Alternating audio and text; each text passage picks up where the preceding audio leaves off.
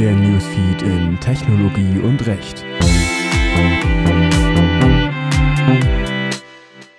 Phishing und die zivilrechtliche Relevanz. Der Fernabsatzmarkt ist riesig. Allein 2014 verbuchen Waren im E-Commerce 52% Wachstum, Stand 2018. Allerdings steigen kohärent auch die Zahlen der Betrugsfälle, insbesondere durch sogenannte Phishing-Attacken. Doch was genau bedeutet Phishing überhaupt und wie sind die betrügerischen Aktivitäten zivilrechtlich einzuordnen? Phishing, die gängigen Methoden. Dem Begriff Phishing werden mittlerweile eine Vielzahl von Betrugsmaschen zugeordnet. Das klassische Phishing. Bei dieser Methode sendet der Täter einem Internetnutzer eine E-Mail, die als Nachricht eines vertrauenswürdigen Partners, etwa von Amazon, der eigenen Bank oder auch Facebook erscheint. In dieser wird der Nutzer aufgefordert, auf einen Hyperlink zu klicken und sich anschließend auf einer entsprechenden Website mit seinen Nutzerdaten anzumelden. Dabei wird er nun jedoch nicht auf die echte Website von Amazon, der Bank oder Facebook geleitet, sondern auf eine täuschend echte Website des Täters. Jede Eingabe auf der falschen Website wird anschließend vom Täter gespeichert. Hat der Nutzer auf einer falschen Banking-Website also PIN und TAN eingegeben, befinden sich diese Informationen in den Händen des Täters, der damit Überweisungen zu Lasten des Kontos vornimmt. Diese Überweisungen erfolgen häufig auf ein deutsches Konto eines Kuriers. Dieser hebt das Geld dann von seinem Konto ab und transferiert es an die Täter.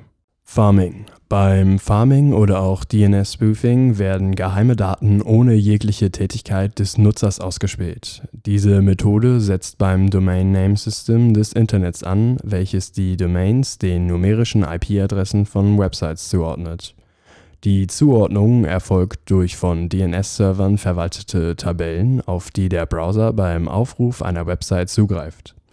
Diese Zuordnungstabellen werden beim Farming verfälscht. Dadurch wird der Nutzer beim Aufruf einer bestimmten Seite automatisch auf die gefälschte Seite des Täters gelenkt. Dieser erhält dann wie beim Phishing alle eingegebenen Daten. Keylogger. Beim Keylogging versucht der Täter, einen Trojaner auf dem Computer des Nutzers zu platzieren, welcher sämtliche Tastatureingaben protokolliert und die Ergebnisse an den Täter weiterleitet. Somit kann dieser sämtliche über die Tastatur eingegebenen Informationen abrufen. Dazu gehören nicht zuletzt auch die Passwörter der infizierten Rechner.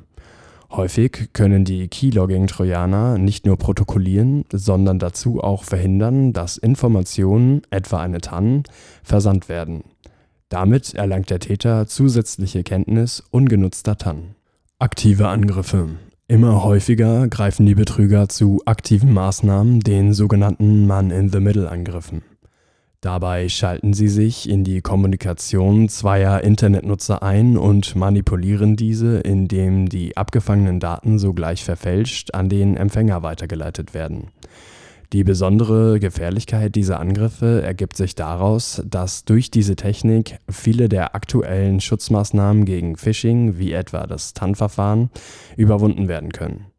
Schließlich könnte der Man in the Middle eine vom Nutzer vorgenommene Überweisung ändern und diesen die nachfolgend abgefragte TAN selbst eingeben lassen. Zivilrechtliche Relevanz wie ist es zu werten, wenn ein unberechtigter Dritter mittels eines erschlichenen Passworts Zugriff auf ein Mitgliedskonto erhält und im Namen des eigentlichen Nutzers Handlungen vornimmt?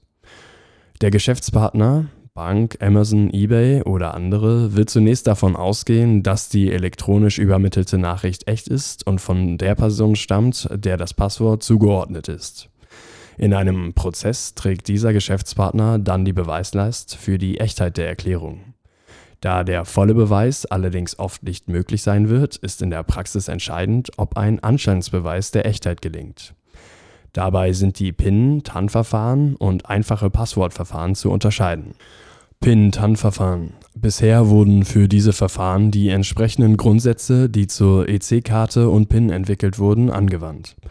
Demnach besteht bei der Verwendung einer EC-Karte und PIN an einem ordnungsgemäß funktionierenden Geldautomaten ein Anschein dahin, dass entweder der Kunde die Verfügung vorgenommen oder die Karte inklusive PIN weitergegeben hat oder der Kunde dem Täter die Kenntnis der PIN durch grob fahrlässige Verletzung der Geheimhaltungspflicht ermöglicht hat Dazu entschied der BGH am 26.01.2016, dass für eine Anwendung der Grundsätze des Anscheinsbeweises auf Grundlage aktueller Erkenntnisse die allgemeine praktische Unüberwindbarkeit des eingesetzten Sicherungsverfahrens sowie dessen ordnungsgemäße Anwendung und fehlerfreie Funktion feststehen muss.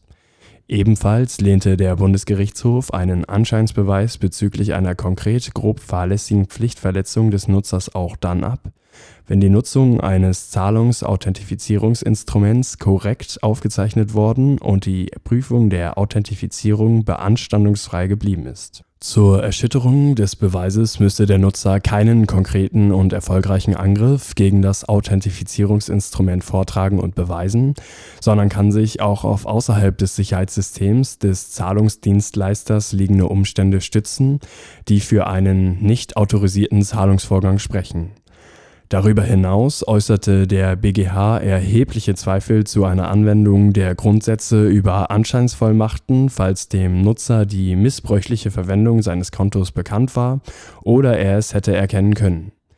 Allerdings wurde im Fall eines Farming-Angriffs eine fahrlässige Handlung des Opfers angenommen, als diese beim Locking-Vorgang trotz ausdrücklicher Warnhinweise gleichzeitig 10 TAN eingab.